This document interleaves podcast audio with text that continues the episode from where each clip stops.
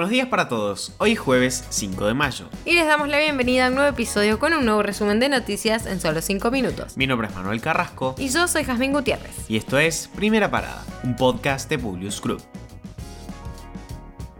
Nacionales.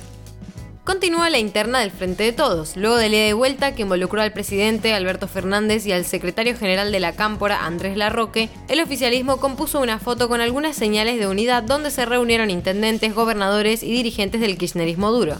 Fue en la asunción del intendente de La Matanza, Fernando Espinosa, al frente de la Federación Argentina de Municipios. Una parte importante del gabinete e incluso gobernadores se hicieron presentes en el acto tratando de limpiar una imagen que hace semanas es oscura. En paralelo, el jefe de gabinete Mansur les avisó a los ministros que no se tolerará a quienes no apoyen la gestión. Es un gran gobierno, defendámoslo, y al que no le guste, que se vaya. Lanzó al cerrar el encuentro ante la atenta mirada de De Pedro, quien ya estaba en su silla y parecería estar alineado al lado de la interna de la cámpora. Finalmente hubo acuerdo entre oficialismo y oposición. La Cámara de Diputados sesionará hoy por la mañana para tratar los proyectos de boleta única que impulsan los bloques opositores. Juntos por el Cambio no tiene los dos tercios necesarios para aprobar el proyecto sin paso por comisiones, pero podrá emplazar a la Comisión de Asuntos Constitucionales para que se comience a debatir la iniciativa. La justicia federal procesó al ex gobernador y ex senador nacional por Tucumán, José Alperovich, por considerarlo responsable, prima facie, de haber abusado sexualmente en tres oportunidades de su sobrina, quien lo denunció en 2019. El procesamiento fue fundamentado en 419 páginas y dictado por el titular del juzgado criminal y correccional. El Centro de Estudios Migratorios Latinoamericanos puso a disposición de manera online los registros históricos de la entrada de inmigrantes a la Argentina, lo que permite averiguar con pocos datos la información disponible sobre los antepasados familiares y en qué barcos llegaron a nuestro país. Para buscarlo se pide el apellido y nombre de quienes queremos consultar y la base de datos, que consta con información desde 1800 hasta 1960, nos puede informar en qué barco viajaron a Argentina o a qué se dedicaban. Internacionales. La Corte Suprema de Estados Unidos parece estar preparando la anulación del derecho al aborto.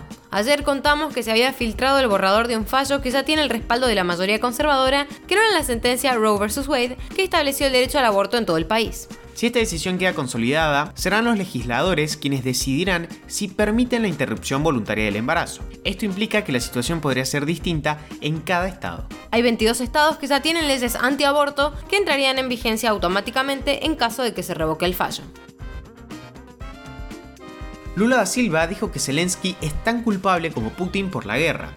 El candidato a presidente de Brasil puso al mismo nivel que Moscú en cuanto a responsabilidades a Estados Unidos, la Unión Europea y al propio jefe de Estado ucraniano, diciendo que este sí quería la guerra. Según sus declaraciones, el motivo del problema fue la OTAN y entonces los Estados Unidos y Europa deberían haber dicho Ucrania no entrará en la OTAN y eso habría resuelto el problema. Beijing cerró aproximadamente el 10% de las estaciones de metro como medida contra la expansión del coronavirus.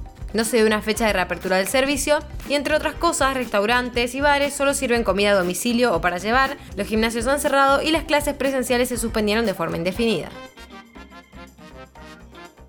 Rusia prohíbe permanentemente la entrada de varios ciudadanos japoneses al país, incluido el primer ministro y el ministro de Relaciones Exteriores. Para Moscú, Japón lanzó una campaña antirrusa sin precedentes junto a calumnias y amenazas directas contra el país. La decisión se basa en la imposición de sanciones personales a ciudadanos rusos y principales líderes del país.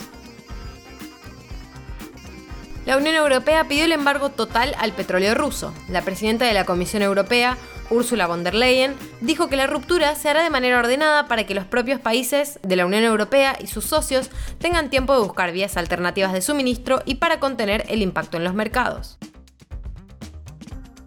Cualquier medio de transporte de la OTAN con armas y municiones destinadas al ejército de Ucrania que llegue a ese país será destruido, según advirtió el ministro de Defensa ruso. Durante una reunión, entre otras cosas, dijo, Estados Unidos y sus aliados de la OTAN continúan atiborrando de armas a Ucrania. Quiero destacar que cualquier transporte de la Alianza Atlántica que llegue al país con armas o medios para las Fuerzas Armadas ucranianas será visto por nosotros como un objetivo legítimo. Con esto los despedimos por hoy y los esperamos mañana en el próximo episodio de Primera Parada. te pedimos que compartas nuestro podcast a tus amigos para que podamos seguir creciendo y llevando nuestras noticias a todos. Envíanos tus comentarios o sugerencias a nuestro Instagram, publius-group. Que tengan un muy buen día.